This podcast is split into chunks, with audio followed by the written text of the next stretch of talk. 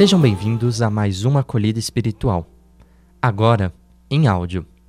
O tesouro habita em cada um de nós. Uma das maiores buscas do ser humano é pela realização completa. Em toda a história da humanidade, a produção cultural lidou com a questão da felicidade. As respostas sempre foram diversas. Umas apontam para a busca fora de si, procurando encontrar a felicidade nas coisas externas, e outras mais voltadas para a interioridade. Quantas forças depositadas na conquista de bens, entendida como caminho para dormir tranquilo. Mas sabemos os equívocos relacionados a essa prática. Jesus, no próprio Evangelho, alerta o proprietário que encheu o celeiro pois ele olha o seu grande feito e imagina que agora era só descansar. Mas a narrativa aponta outro fim. De que adiantou guardar tanto, se mesmo nesta noite a sua vida será tirada? O olhar só para si não garante a continuidade da vida. Não são os celeiros repletos de bens que aumentam um dia sequer na existência humana. O acúmulo no celeiro cheio não é o caminho, enquanto milhares permanecem sem pão.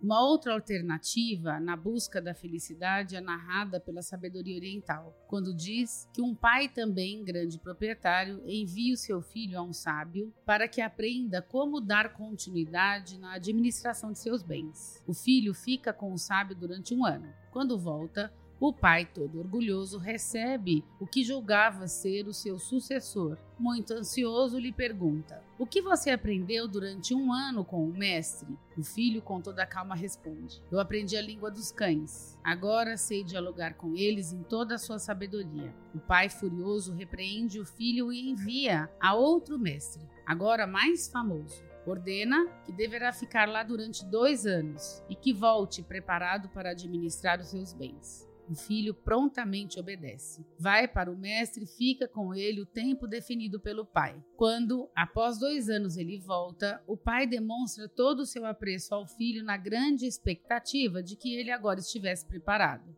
Aí pergunta ao filho: O que você aprendeu durante esses dois anos que investi na sua formação? O filho, agora já mais receoso com a possível reação do pai, diz: Eu aprendi muito. Aprendi a língua dos sapos, das rãs, a língua das florestas, dos rios, dos ventos, das nuvens. O pai ficou furioso, explodiu em violência e mandou matar o filho. Ordena aos súditos que deem fim em sua vida. Mas, como o filho era manso de coração, tinha grande apreço entre os súditos, que o ajudaram a fugir. Na fuga, o filho chega a um grande castelo. O anfitrião logo diz que não tinha como hospedá-lo, o castelo estava superlotado. Mas diz que tem uma grande torre no castelo onde havia um lugar. Porém, alerta: aqui até então, de todos os que tinham ido para lá, ninguém jamais havia voltado, pois era habitado por cães ferozes. O jovem diz que não havia nenhum problema e que ele dormiria lá. Quando chega ao lugar dos cães, inicialmente fica muito receoso, mas logo começa a dialogar com os cães até passa a acariciá-los. Tornaram-se grandes amigos. Lá pelas tantas, o jovem pergunta por que eles, os cães, eram tão ferozes. Eles responderam que eram ferozes porque guardavam um grande tesouro.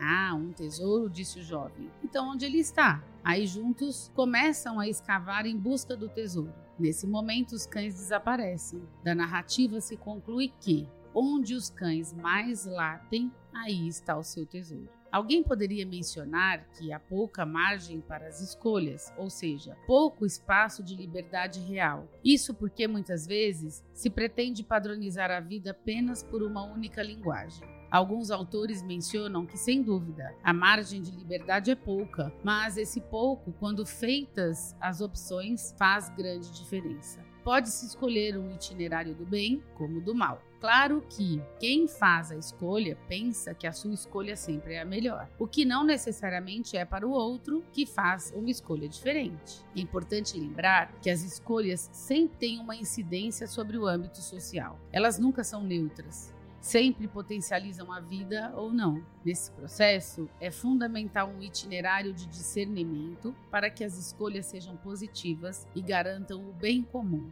e inclusão a todos da sociedade. Vamos agora refletir. Onde os cães mais latem em sua vida? Como lidar com os cães ferozes que habitam o nosso jeito de ser?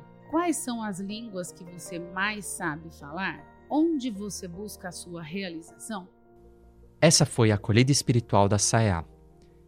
Para acompanhar outras, fique ligado nos nossos canais e redes sociais. Até a próxima semana.